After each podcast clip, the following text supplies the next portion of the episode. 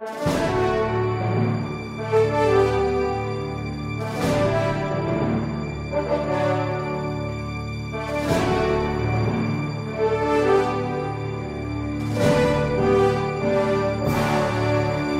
resposta católica de hoje, gostaríamos de responder à pergunta do Mateus, que quer saber como é que os cristãos devem dar esmola. O Mateus um dia estava numa igreja e um grupo de senhoras tentava dissuadir um mendigo que estava na igreja atrapalhando. Ele, então, caridosamente deu esmola ao mendigo para a indignação geral daqueles que viram aquele gesto, dizendo que se aquele mendigo tomasse drogas com o dinheiro que ele acaba de dar, então a culpa seria dele. E Mateus, então, não sabe o que fazer. Devo ou não dar esmolas? A resposta é muito concreta. Mateus, você deve sim dar esmolas, porém usando a virtude da prudência. A virtude da prudência é a virtude que ilumina as nossas ações. Toda virtude deve ser virtude racional. Vamos lembrar que as vacas não têm virtude porque elas não têm racionalidade, portanto, elas não podem realizar nenhum ato espiritual de virtude. A prudência é aquilo que ilumina as nossas escolhas. E se nós queremos ser caridosos, devemos realmente fazer a caridade usando a inteligência. Uma coisa é o amor do pai, que educa, que sabe colocar limites no seu filho. Outra coisa é a imprudência do vovô, que quer cobrir o menino de mimos e enchê-los de cuidados, na verdade, estragando a criança. O critério de nossa caridade nunca é o agradar o outro, custe o que custar. O critério da nossa caridade é aquilo que realmente será o bem daquela pessoa. Por isso, usar a prudência para orientar a esmola. Mas eu não quero desanimar você, Mateus. Eu quero que você continue dando esmola, porém usando essa prudência e vendo de que forma você pode ajudar melhor as pessoas como você pode melhor empregar o seu dinheiro.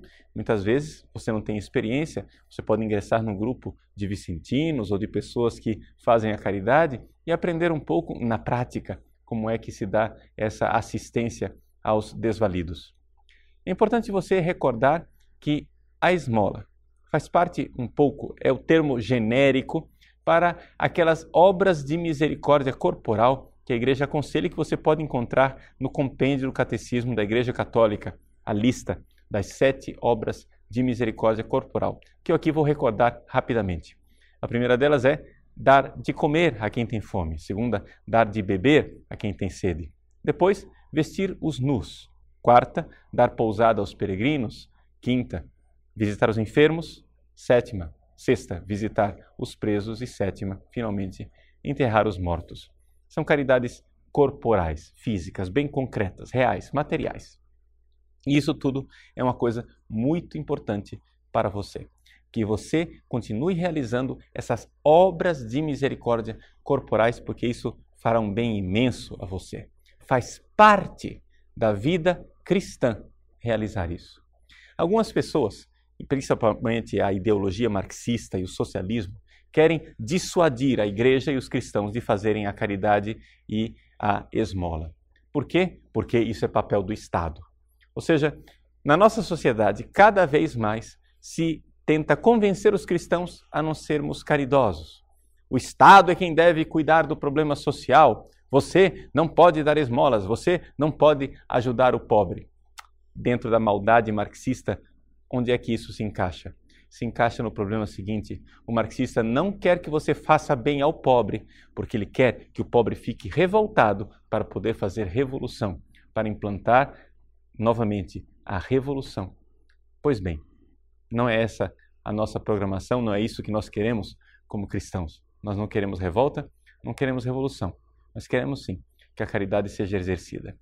Nós não podemos e não devemos delegar a caridade para o Estado. O Papa Bento XVI nos recorda isso de forma muito clara na sua encíclica Deus Caritas Est, especialmente na segunda parte. Ali nós vemos que cada cristão deve exercer a caridade e a igreja tem direito de exercer, enquanto personalidade, também a caridade. Não somente o cristão individual, mas também a coletividade cristã.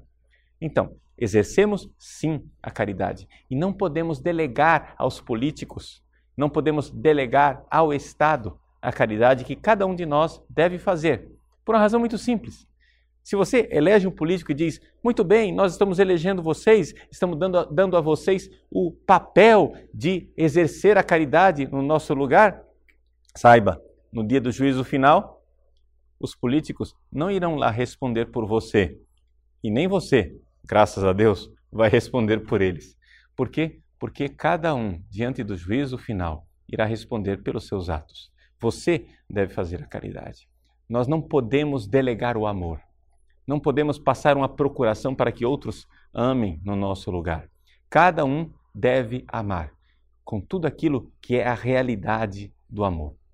Gostaria finalmente de recordar que a esmola faz parte de uma tradição da espiritualidade cristã que tem três focos de riqueza.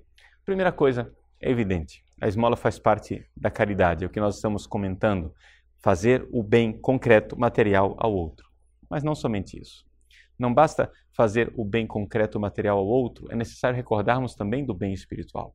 Ou seja, você pode também evangelizar as pessoas a quem você está ajudando, mas, sobretudo, você pode oferecer aquela obra de misericórdia por uma razão espiritual. É aqui que vem aqueles dois âmbitos que eu gostaria de recordar.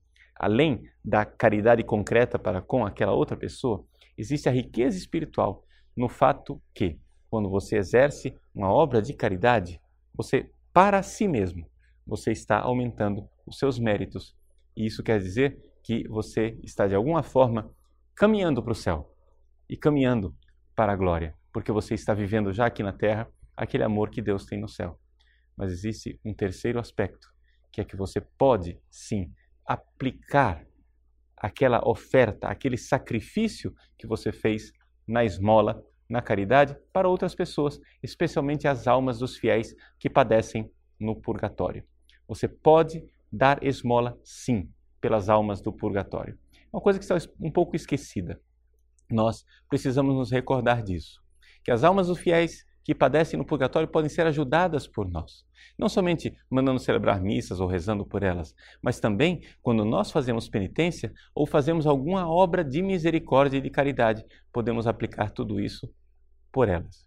Ou, o que é melhor ainda, colocar tudo isto nas mãos da Virgem Maria, para que ela aplique, porque ela sabe o que fazer com essas nossas obras, o que fazer com aquilo que existe de bom em cada gesto concreto de oração, de esmola, de sacrifício que nós fazemos. É assim que nós precisamos, sim, fazer a caridade corporal. A esmola, ela é importante e faz parte da vida do cristão.